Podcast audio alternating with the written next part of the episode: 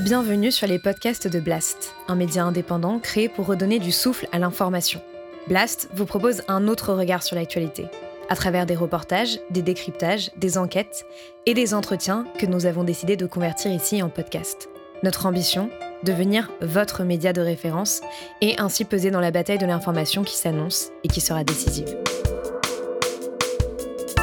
Les podcasts de Blast L'économie avec Salomé Saké.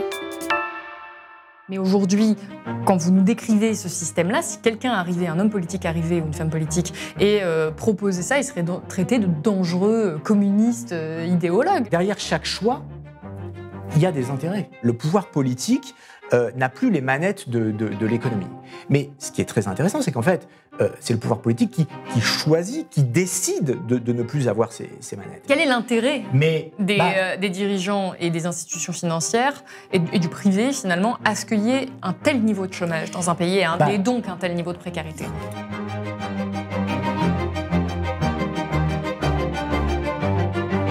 Le chômage est-il une fatalité ou est-ce un choix politique? C'est la question à laquelle tente de répondre cette bande dessinée. Aujourd'hui, nous accueillons son auteur, Benoît Colomba. Benoît Colomba, bonjour. Bonjour. Vous êtes journaliste d'investigation à France Inter et vous avez publié avec Damien Cuvillier cet ouvrage, Le choix du chômage de Pompidou à Macron, enquête sur les racines de la violence économique. Alors c'est une longue enquête documentée, remplie d'archives, de témoignages d'anciens ministres, de conseillers de président de la République, d'anciens directeurs du Trésor ou du FMI, de banquiers ou encore d'économistes. Et euh, pendant presque 300 pages, vous revenez avec humour et euh, beaucoup de pédagogie sur les grands choix économiques, en France notamment, depuis les années 70. Alors, construction européenne, discussion dans les coulisses du pouvoir français, stratégie politicienne. Votre livre a vraiment quelque chose de, de révoltant parce qu'on comprend que le chômage et donc la détresse économique d'une partie de la population, c'est bien un choix politique et non une fatalité. Vous avez travaillé sur ce sujet et enquêté pendant plus de trois ans et demi. Est-ce que ce que vous avez découvert, est-ce que vous montrez dans cet ouvrage, vous a étonné? Est-ce que ça correspond à l'idée que vous vous faisiez au départ quand vous avez commencé cette enquête? Oui, d'une certaine manière, parce que en fait, ce livre, il ne sort pas de, nulle part. Euh, c'est un peu l'enfant d'une précédente enquête en bande dessinée que j'avais réalisée en 2015. Et vous allez voir que le lien, il est direct. C'était une bande dessinée euh, donc euh, j'avais faite avec Étienne Davodo qui s'appelait Cher pays notre enfance sur la violence politique. Et euh, dans les années 60-70, c'est-à-dire euh, cette période alors que, les plus jeunes n'ont pas connue, mais qui n'est pas dans les livres d'histoire en fait, une violence politique très importante, notamment de, mouvements de groupuscules liés au pouvoir gaulliste, euh, pompidolien, giscardien.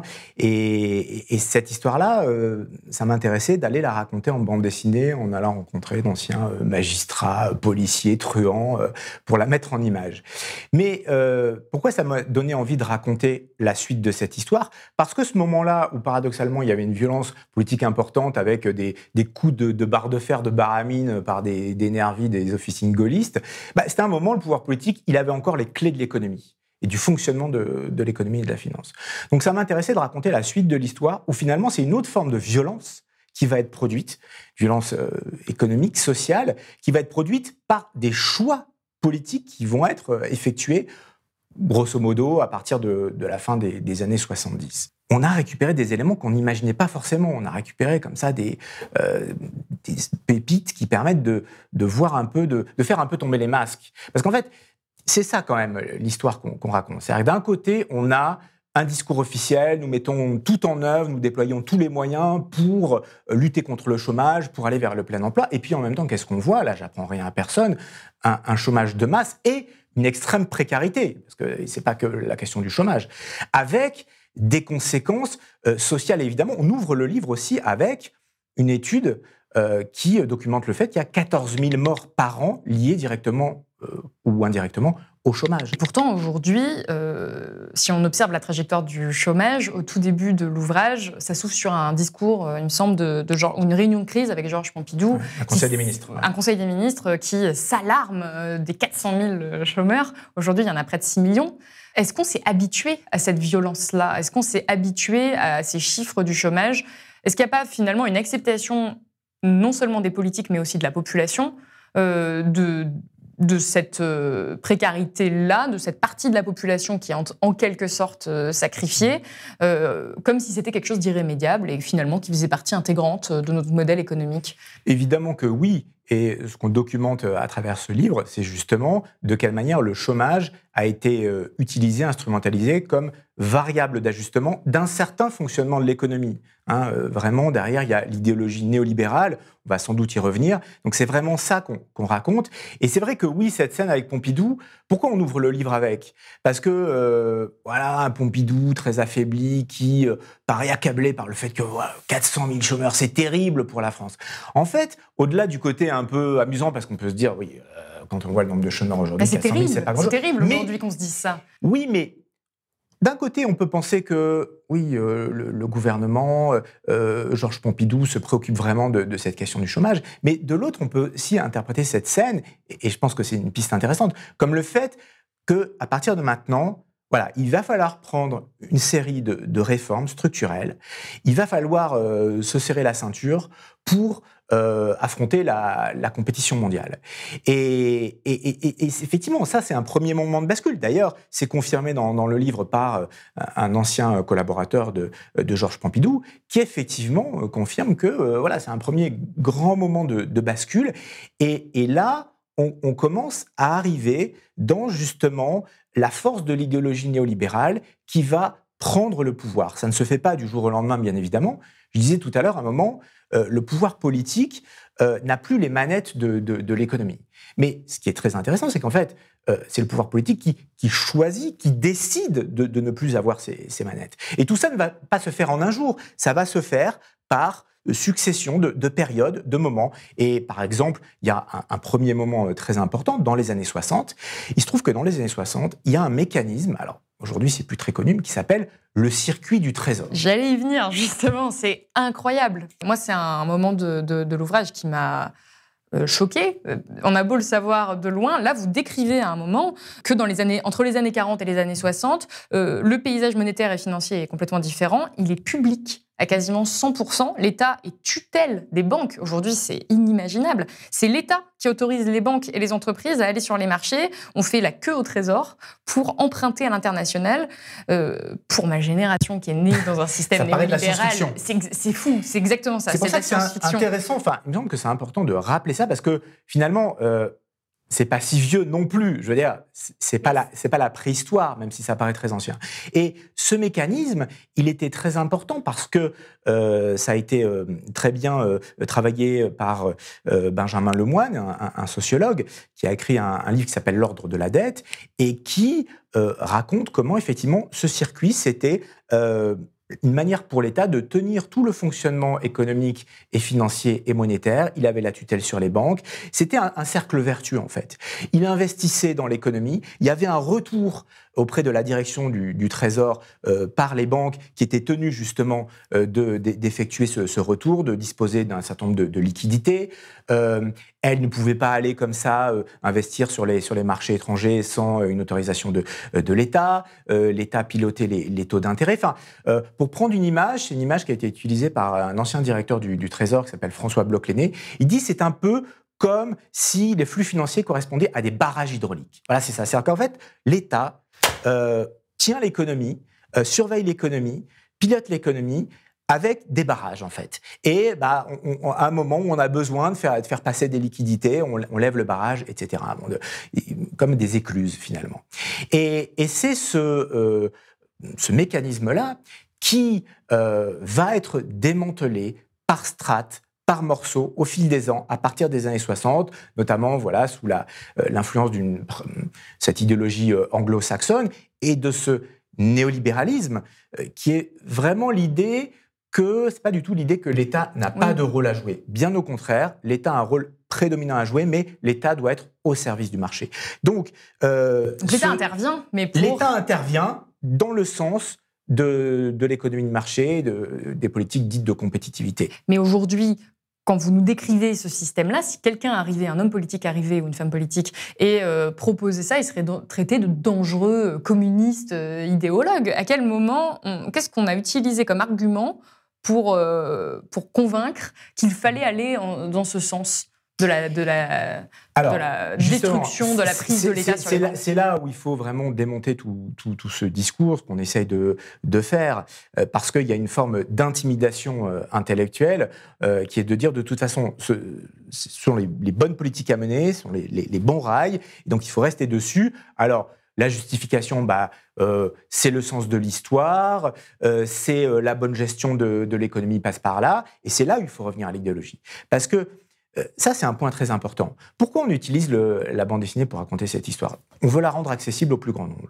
Au plus grand nombre. On veut montrer les visages euh, de ceux et celles, enfin, surtout ceux, parce que c'est quasiment une histoire avec que des hommes, hein, puisqu'on parle du pouvoir. Il y, a, deux femmes, je euh, crois. Hein. Il y a Barbara Stiegler et Coralie Delhomme, si voilà, je bon, il y a Edith Cresson, ancienne première ministre, qui a accepté de répondre, mais c'est une histoire de pouvoir, donc il n'y a pas beaucoup de femmes. donc, c'est important de, montrer les, visages euh, parce que, euh, contrairement à la fameuse phrase de François Hollande dans le discours du Bourget quand il parlait du monde de la finance qui n'avait pas de, visage, bah, il y, a quand même des visages qui servent ces intérêts-là. Donc ça, c'est la première chose. Mais la deuxième, c'est qu'en fait, je pense que ça serait une, erreur de réduire cette histoire-là à des individualités. En fait, ces, personnes, elles sont euh, vraiment portées par une idéologie, donc l'idéologie néolibérale. Et derrière, qu'est-ce qu'il y a? Il y a l'idée que c'est la stabilité monétaire qui doit priver, qui, doit euh, prévaloir. Il y a l'idée que c'est la stabilité hum, monétaire qui doit prévaloir. Euh, l'ordre social passe par la stabilité monétaire. C'est ça qu'il y a derrière euh, l'idée néolibérale, avec cette idée que la monnaie, c'est quelque chose finalement qui n'a pas à être géré par l'État. Voilà, c'est quelque chose de trop sérieux pour être confié euh, à, l'État en quelque sorte, et donc il faut euh, confier la gestion de la monnaie à des autorités dites indépendantes. Alors évidemment, là encore, bataille des mots, indépendante, c'est pas du tout indépendant, mais des structures dites indépendantes qui vont gérer indépendantes cette de l'État. Indépendantes de l'État. Elles sont juste indépendantes de l'État. Donc ça, c'est c'est vraiment très important. C'est vraiment une vision de, euh, de la société, une vision de l'économie, et c'est cette vision-là qui va prévaloir. Et qui nous a été imposée. Oui, parce que ce qu'il faut dire aussi, c'est que c'est là où tout s'entremêle. Quand on parle de choix du chômage, on parle finalement, euh, ce choix du chômage, c'est la conséquence de politiques qui sont menées. Donc, qu'est-ce que c'est que ces politiques? C'est notamment le fait qu'il faut lutter contre l'inflation, que l'inflation par essence, ça serait le mal. Il y a une espèce de, diabolisation aussi de, cela. Alors vous dites justement que ce n'est pas que le fait d'individualité, que c'est mmh. euh, un, mouvement plus global certes, mais on voit bien dans plusieurs épisodes de ce livre euh, comment cette idéologie va pénétrer euh, par le biais d'individualité, les arcanes du pouvoir. il y a un autre épisode qui est frappant, c'est celui de la règle des 3%. La règle des 3% de déficit, c'est, c'est-à-dire que c'est l'excédent annuel des dépenses publiques d'un État ne doit pas dépasser euh, 3% celui des, recettes. Aujourd'hui, c'est cette règle qui limite tout. La règle des 3%, on l'a entendu euh, partout sans parfois même trop savoir euh, ce que c'était, mais c'est euh, presque devenu un dogme. Aujourd'hui, c'est une règle. dans le traité de Maastricht. Voilà, aujourd'hui, c'est carrément une règle européenne. Ça vient de la France. Et ça a été discuté un petit peu à la va-vite, en tout cas c'est ce qu'on comprend. Euh, ils ont un peu choisi un chiffre comme ça, mais vraiment sans s'appuyer sur aucune étude, sur aucun... Ils se disent, bon, bah 3%, ça sonne bien, en gros, euh, ok, faisons 3%. Et ça devient une règle économique euh, presque mondiale, dans, en tout cas européenne.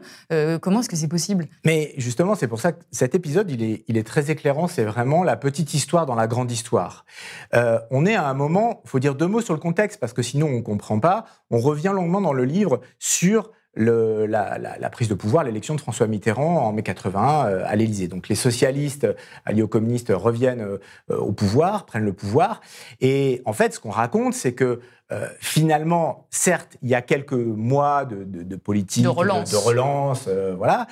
mais en fait, quand on regarde dans le détail, on s'aperçoit que très rapidement, le, tournant de la rigueur qui officiellement est, affiché en, en 1983, en fait, en fait, il est pris quasiment tout de suite. Même euh, dans, quand on regarde le discours de politique générale en juillet 1980 de, euh, de Pierre Mauroy, le Premier ministre, il dit euh, nous mènerons une politique de rigueur.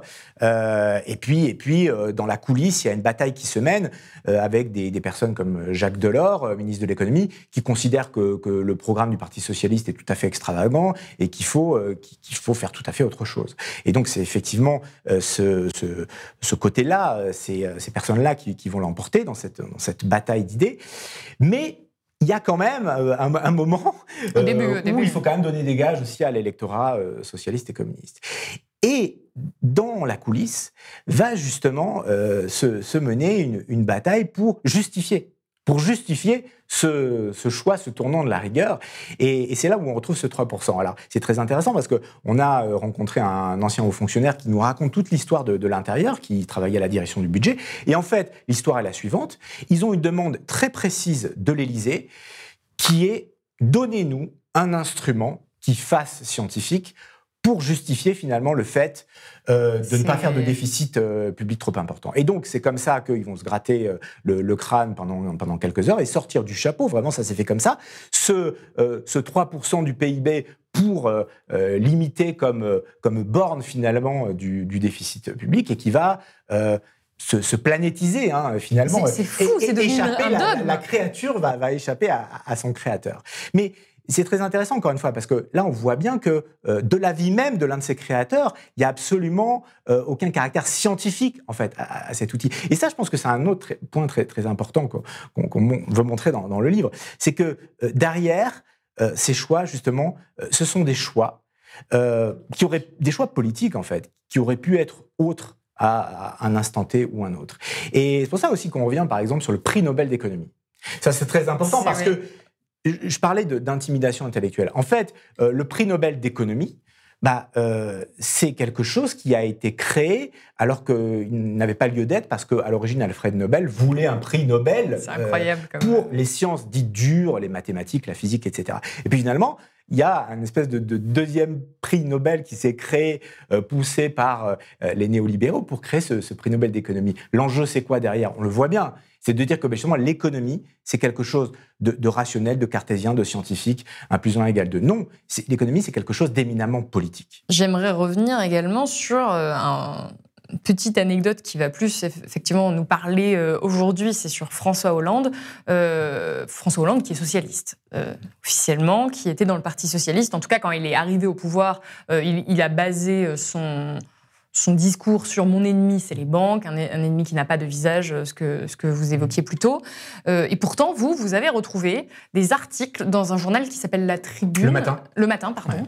Euh, où il, donc le même François Hollande tient des discours des décennies plus tôt, ultra, enfin, très libéraux, en faveur de l'austérité, de la rigueur budgétaire, et ça paraît invraisemblable quand on regarde ses discours euh, juste avant son, son élection. Donc en fait, il était déjà... C'est pour ça que je disais tout à l'heure que finalement, rien n'est caché. Alors, il faut peut-être aller un peu chercher. quand même, mais euh, les choses ne sont pas cachées. En fait, euh, tout est là. Simplement, oui, euh, bah, on, a épluché les archives du journal Le Matin. C'est passionnant. On est au début des années 80. Et donc, c'est un journal qui est assez proche du Parti Socialiste à l'époque. Donc, évidemment, François Hollande n'a pas l'envergure politique qui, prendra par, la suite. voilà, il est membre de la Cour des comptes. il est très proche du, courant de, Jacques Delors, hein, qu'on appelait les, les transcourants à l'époque. Et effectivement, dans les chroniques qu'il rédige à l'époque dans Le Matin, bah, bah, tout est là en fait. Hein. Euh, voilà, le, tournant de la rigueur, le, un peu ce, logiciel social-démocrate euh, avec des réformes de structure qu'il faut faire. C'est le sens de l'histoire. Il y a des phrases qui sont assez saisissantes. Il dit d'ailleurs qu'aujourd'hui, euh, l'économie, la gestion de l'économie, c'est l'art d'accommoder les restes. C'est-à-dire, sous-entendu, il reste quasiment très, très peu de, marge de manœuvre, euh, et que les marges de manœuvre, elles sont, minuscules. Et donc, qu'il faut l'accepter, que c'est comme ça, et que c'est encore une fois le, sens de l'histoire. Donc, encore une fois, autour de, de François Hollande, pourquoi c'est une histoire très actuelle? Parce qu'autour de lui, il y a des personnages comme euh, euh, Jean-Yves Le Drian, donc actuel ministre des Affaires étrangères, ancien ministre de la Défense, euh, ou Jean-Pierre Jouillet, qui a été euh, également secrétaire général de, l'Élysée euh, sous François Hollande, mais qui a été aussi secrétaire d'État sous Nicolas Sarkozy, qui a tenu de nombreux postes éminents au sein de, la République. Donc, toutes ces personnes-là qui, vont vraiment exercer des fonctions éminentes au fil des ans pensent cela à l'époque, et, ça va être effectivement leur victoire idéologique. Mais tout ça n'est pas caché. Alors, ce qu'il faut quand même bien dire, c'est que, là aussi on le raconte, il y a quand même aussi tout un écosystème médiatique. Bah justement, euh, allons sur la, question médiatique. Vous le précisez, si aujourd'hui ces idées ont autant infusé, euh, c'est en partie euh, grâce ou à cause du système médiatique qui a promulgué l'idée que l'inflation, c'est l'ennemi public numéro un, que le problème majeur de l'économie, c'est la dette publique, que ça devrait être la priorité des politiques, que le chômage, finalement, est inéluctable. Et il y a une dimension plus sociologique, presque, qui est euh, de croire, par exemple, que les chômeurs l'ont un peu mérité. Que euh, finalement, quelque part, on n'arrive pas chômeur par hasard, euh, qu'on est un petit peu forcément paresseux, qu'on n'en veut pas assez. Et ça a infusé à un tel point que le président de la République, Emmanuel Macron lui-même, a eu cette célèbre phrase il n'y a qu'à traverser la rue pour trouver un un travail, donc c'est vraiment accepté dans le Là aussi, je fais un aller-retour dans le temps. Je parlais de lien au, début de notre entretien, euh, qui renvoie directement à une phrase de Raymond Barre en 1980, interpellé par euh, des manifestants qui protestent contre le fait qu'il y ait 2 millions de, chômeurs euh, déjà à l'époque. Et Raymond Barre qui leur répond mais les chômeurs, au lieu de toucher les allocations, ils ont qu'à créer leur entreprise. Donc on est vraiment effectivement dans cette, euh, dans cette philosophie que c'est à, euh, l'individu de, s'adapter euh, à, l'économie ambiante, à cette compétitivité, à ce, marché du, travail. Dans les années 80, parce que c'est vraiment un moment important, un deuxième moment très important au moment des années 80, euh, dans lequel on est toujours aujourd'hui, avec ce tournant de la rigueur. Il y, a, il y a deux choses qui se passent. Il va y avoir notamment une émission qui s'appelle Vive la crise.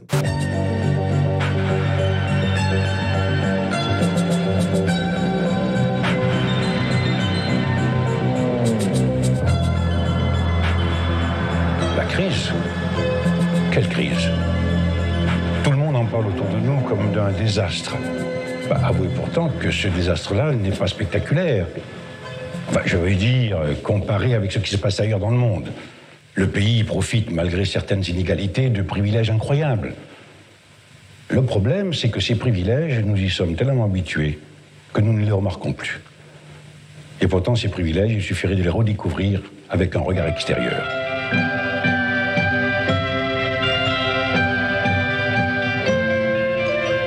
Chère Tania, cinq jours déjà que nous sommes à Paris. On est en 1984, c'est l'acteur Yves Montand qui, présente cette émission. Et en gros, c'est euh, euh, voilà, pour euh, c'est la pédagogie de la rigueur, pour reprendre l'expression d'Alain Minck. Et, donc, c'est, bah voilà, à partir de maintenant, il va falloir serrer la ceinture. Qui est reprise même par Emmanuel Macron, enfin, qui n'arrête pas de parler de pédagogie toute la journée. C'est ça, c'est vraiment toujours le même élément de langage. Et en fait, euh, cette émission, elle est destinée à faire passer ce, message-là. Euh, il y a aussi le journal Libération qui, s'associe à l'opération, euh, Serge Julie, Laurent Geoffrin. Et donc, la phrase, c'est changer la vie, c'est fini. Maintenant, il va falloir changer de vie. Donc, on est toujours dans, cette idée que, voilà, c'est à, la personne de, s'adapter, d'être compétitif sur, sur un marché. Voilà. Donc, on est vraiment dans, cet ordre de, de pensée-là. Donc, il y a il y a vraiment euh, une, bataille culturelle, hein, j'insiste là-dessus. Et au même moment, il y a des, spots de télé qui sont diffusés euh, sur euh, la troisième chaîne, à l'époque France 3, et on voit l'homme d'affaires Paul Lussulitzer avec un cigare dans la bouche et qui fait la promotion des produits financiers de l'État en disant voilà maintenant le, marché se, se, jette à l'eau, compétitivité, marché, c'est le nouveau langage de, de l'État. je finis pour avec un point qui montre euh, à, quel point toute cette histoire, en fait, c'est pas du passé, c'est vraiment du présent. Euh, quand je parle de bataille culturelle, euh, on peut voir quand même jusqu'où va se nicher l'idéologie libérale dans les derniers sujets du bac. Si vous prenez le sujet du bac d'économie, là qui vient d'être donné cette année, en fait, il y a un sujet qui est le suivant. Vous démontrerez que les politiques d'ajustement structurel, vous démontrerez que les politiques de flexibilisation de l'emploi permettent de lutter contre le chômage structurel. C'est fou. Donc en fait, c'est intéressant parce que, bon, tout est problématique dans cet énoncé. C'est-à-dire, vous démontrerez donc qu'il n'y a, pas d'alternative, hein, there is no alternative. Euh, donc, que les politiques de, flexibilisation de, l'emploi, euh, c'est ce qu'il faut faire, et qu'il y aurait un chômage structurel, donc par définition, par essence, voilà, un, chômage qui permettrait à, à l'économie de, fonctionner. Donc, c'est intéressant quand même de, Ah voir bah ça. oui. Ça veut dire que, en fait, cette, euh, c'est pour ça que je parlais vraiment de la, de la- de la force des idées. Cette idéologie est, est toujours là. Elle va se nicher jusque dans un énoncé de, de sujet du bac. Mais c'est c'est complètement fou parce que justement, cette, euh, euh, ce, ce discours né- néolibéral a été pensé, c'est ce que vous vous appliquez à montrer euh, du début à la fin. La diffusion du discours et des politiques néolibérales ont été pensées, conçues et réfléchies pour que ça se fasse de la meilleure des façons et justement gagner cette bataille euh, des mots. Aujourd'hui, il semble que l'autre camp ait complètement perdu cette bataille des mots parce que c'est ancré dans l'esprit d'une très grande partie des Français, ce dont on, ce dont on parlait euh, plus tôt, euh, que les, les chômeurs, euh, finalement, c'est un petit peu de leur faute, que finalement, le chômage est structurel, ce sont des idées en, en lesquelles tout le monde croit, et les médias continuent à jouer ce rôle. Vous parlez des médias dans les années 80, on peut parler des sûr. médias en 2021. Aujourd'hui, les plus grosses chaînes d'information, notamment les chaînes d'information en continu, continuent justement à, à diffuser ces idées-là avec l'idée que la- la- l'économie est une science dure, avec l'idée qu'il n'y a pas d'autre alternative, que euh, la rigueur budgétaire est une forme de rationalité euh, économique. Et la plupart des médias traditionnels tombent dans cet écueil-là. Euh, comment on fait pour, euh, Bah, je pense pour changer faut, ça? Parce que vous, vous êtes journaliste à France Inter, journaliste d'investigation à France Inter. Est-ce que vous voyez euh, peut-être une forme d'opposition euh, idéologique, peut-être des journalistes économiques qui se mettent à, aborder l'économie sous un autre angle, avec peut-être plus de pluralité des idées? Je, par- je parlais de, bataille culturelle. euh, bah, évidemment, elle, est là et à travers de, nombreux jour- journalistes, elle se, elle se diffuse. Après, euh, je pense qu'il y a quand même un, regard critique de plus en plus euh, important qui, se fait jour. Alors, pas forcément dans les médias dominants, c'est- évident, mais euh, moi, je pense qu'il faut, il faut justement démonter ce discours. Et, et je reviens au sens des mots. Dans, cette bataille des mots, par exemple, il y a une phrase qui est sortie tout le temps dans les médias, c'est l'économie sociale de marché. Ça, c'est très in- intéressant. Ça a été ressorti même après la, euh, enfin après, euh, suite à la, à la crise du, du coronavirus, pour dire voilà, maintenant l'économie va, va repartir. euh, bon, Euh, mais en fait, qu'est-ce qu'il y a derrière cette phrase? Économie sociale de marché, on se dit, ah, c'est bien l'économie sociale de marché. Ça, c'est vraiment une phrase qui a été forgée par les, les néolibéraux, les ordolibéraux. Euh, vous la retrouvez régulièrement, par exemple, dans la bouche d'un François Villeroy de Gallo, qui est gouverneur général de la Banque de France, ancien directeur général de, BNP Paribas, euh, et voilà, qui, vante les mérites de, l'économie sociale de marché pour justement vanter les mérites du fonctionnement de l'économie euh, telle, qu'elle elle fonctionne aujourd'hui. En fait, derrière, c'est pas le mot social qu'il faut entendre, c'est vraiment, ça veut dire, c'est social au sens de société. Donc c'est vraiment cette idée que toujours l'État doit servir le marché au sein de la, de la société, mais c'est pas du tout euh, la prime au, au social dans le fonctionnement de l'économie, c'est pas du tout ça. Et ce qu'on a réussi à trouver euh, encore un autre exemple pour comprendre un peu, euh, aller voir derrière le, le rideau du pouvoir. On a réussi à trouver quand même quelques éléments qui montrent un peu les, coulisses de, de ça. Je pense par exemple à une note de la banque américaine JP Morgan. Qui est incroyable, c'est Alors, ça. Pourquoi je parle de cette note? Parce que elle est vraiment très in- intéressante. Euh, que dit cette note? On est en 1987. Euh, on est à un moment où le, directeur du Trésor, euh, donc, qui s'appelle Daniel Lebègue, donc, qui est le représentant finalement de la politique économique française, part à l'étranger. ils appellent ça des, roadshows. Hein, c'est vraiment, il y a un côté un peu spectacle. On va à la rencontre d'investisseurs étrangers pour, c'est vraiment ça, vendre, vendre la politique économique et, et monétaire euh, et financière de, de la France. Et donc, euh, il y a euh, JP Morgan qui fait note euh, à, à cette occasion-là. Et c'est très intéressant parce que c'est un peu comme un bulletin de notes, en JP fait, un bulletin Morgan, qui est une des plus grosses Voilà. banques américaines. plus grande banque euh, américaine, euh, plus grande banque dans, dans le monde encore, encore aujourd'hui. Et euh, que dit JP Morgan? Donc, oui, c'est un peu comme un bulletin scolaire et ils disent euh, très, bon, euh, très bon trimestre euh, finalement de, de, de la France. hein. Il Donc, parle ils se félicitent. Mitterrand. Il parle de, de- de Mitterrand, il se, il se félicite, la Banque américaine se, se félicite euh, ben voilà, que, de, de ce programme, lutte contre l'inflation, stabilité monétaire, pas de dérapage budgétaire, etc. etc. Et la Banque se félicite d'un fort taux de chômage de 11%. Voilà, parce que ça fait évidemment, si on fait le, sous-texte, pression. pression sur les, les salaires, euh, ça éteint toute euh, volonté de revendication sociale, etc.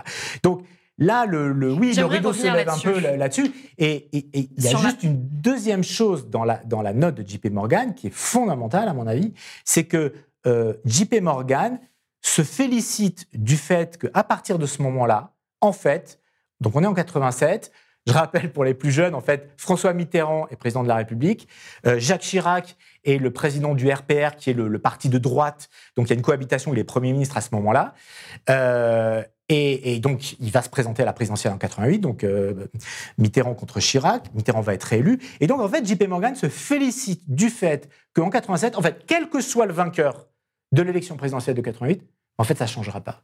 Ça sera le même programme économique et ça, c'est très bien. Mais j'aimerais justement revenir sur le chiffre des 11%. Vous dites que la banque se félicite et que ça éteint la contestation sociale. Et ça, c'est quelque chose qui est vraiment important à comprendre. C'est que finalement, le chômage est bénéfique pour certaines, euh, enfin, pour les néolibéraux, pour les institutions financières, parce que euh, c'est un tel danger pour euh, la population qu'elle va être occupée à garder son travail et à, ou à en chercher un, et pas à remettre en question le système tel qu'il nous est tel qu'il nous est proposé comme voilà inéluctable. Il n'y a pas d'autre alternative. C'est cette politique là qu'il faut qu'il faut mener.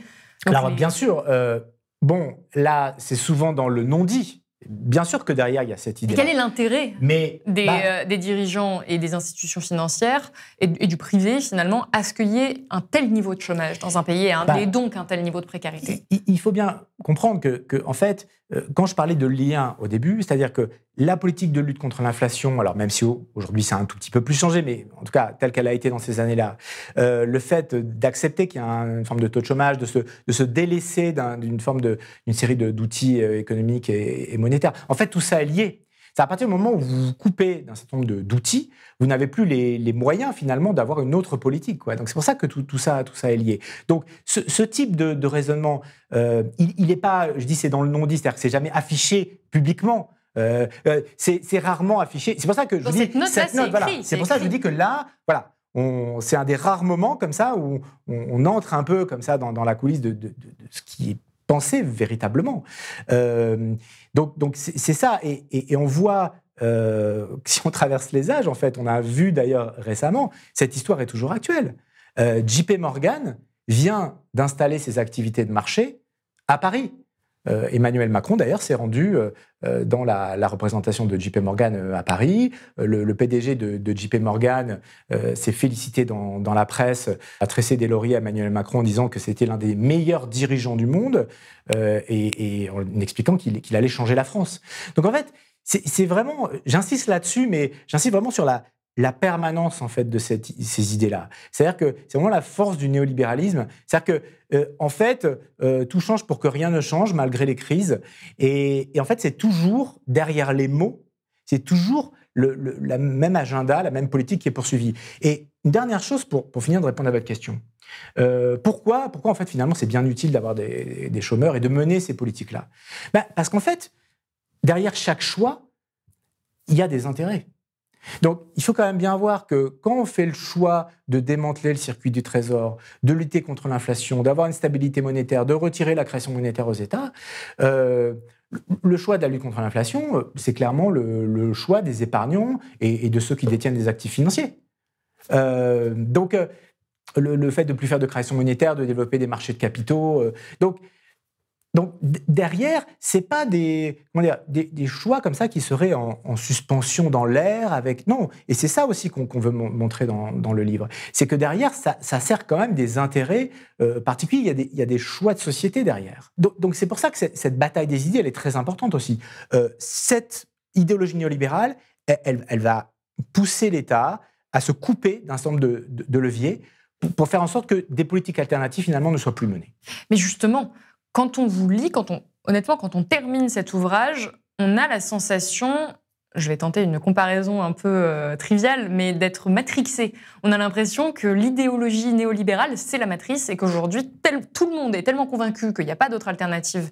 Et quand je dis tout le monde, je parle des décideurs, mais euh, également, encore une fois, d'une grande partie de la population, que qu'en sortir va être euh, extrêmement compliqué.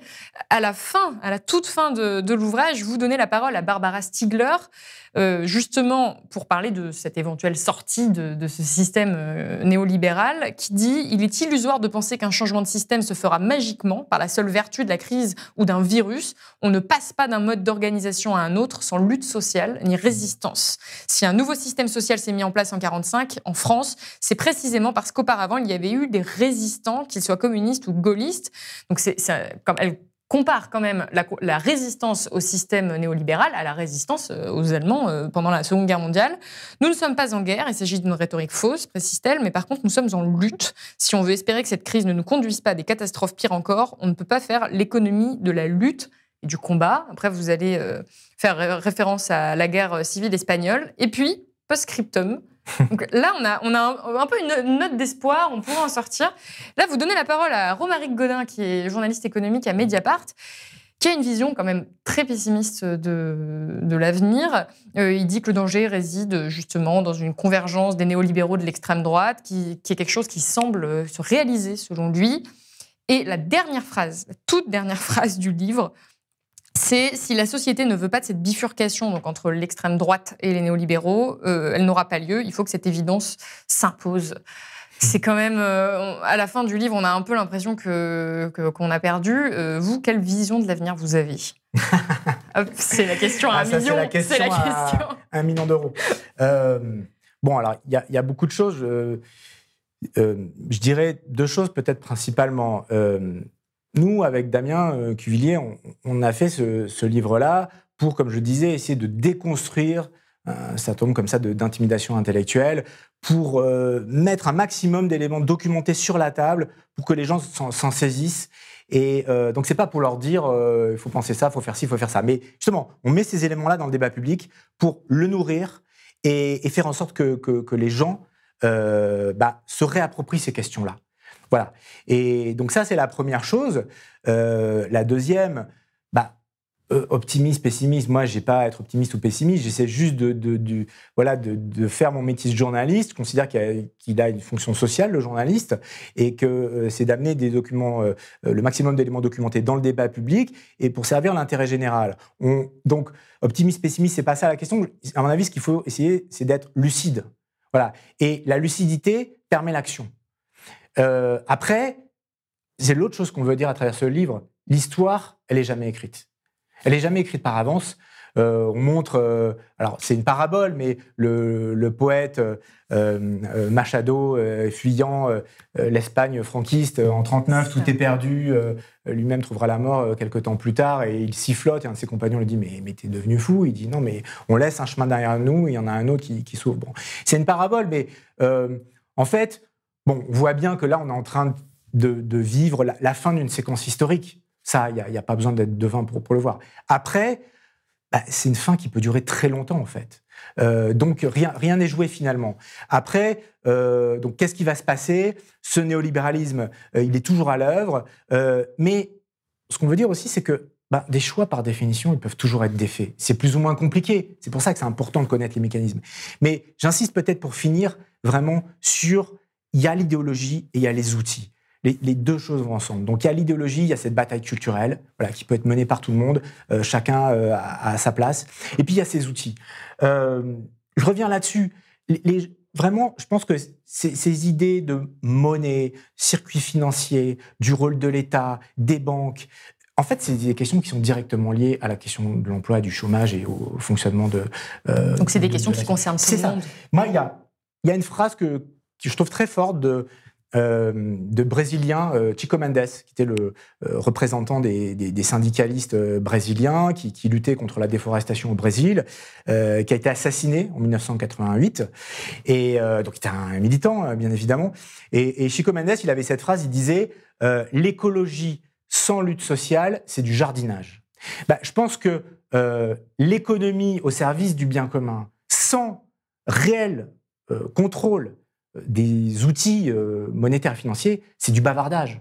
Donc il faut vraiment euh, remettre ces, outils-là dans, dans le débat public, re-questionner tout cela, s'approprier, se réapproprier cette histoire pour peut-être éventuellement euh, écrire une autre histoire. Mais ça, ça dépend de chacun, de chacune.